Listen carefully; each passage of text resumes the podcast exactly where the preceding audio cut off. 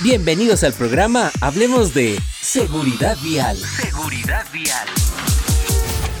Episodio 18. En este episodio hablaremos de la velocidad inadecuada. Lo que digo es que a pesar de circular a velocidades más bajas que la límite, los conductores pueden tener siniestros viales. Esta se llama velocidad inadecuada. Eso no tiene sentido.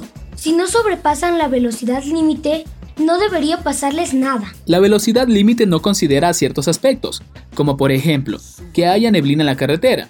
En estos casos, los conductores deben ajustar su velocidad a una que sea segura para ellos y el resto de usuarios viales. No estoy de acuerdo. ¿Recuerdas cuando me dijiste que no salte del muro alto, sino del más bajo? Sí, lo recuerdo.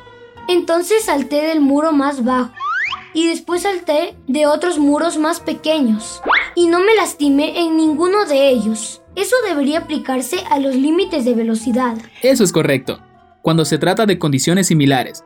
Pero, ¿qué sucede cuando en lugar de césped cae sobre un montón de rocas filosas?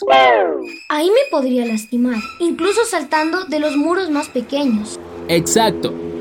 Los conductores deben evaluar la situación y ajustar su velocidad, porque incluso yendo a velocidad menor a la límite puede ser riesgoso. Tienes razón. Ahora podemos discutir sobre aumentar los límites del tiempo para los videojuegos. Ahora no, debemos salir, lo conversamos más tarde, te lo prometo.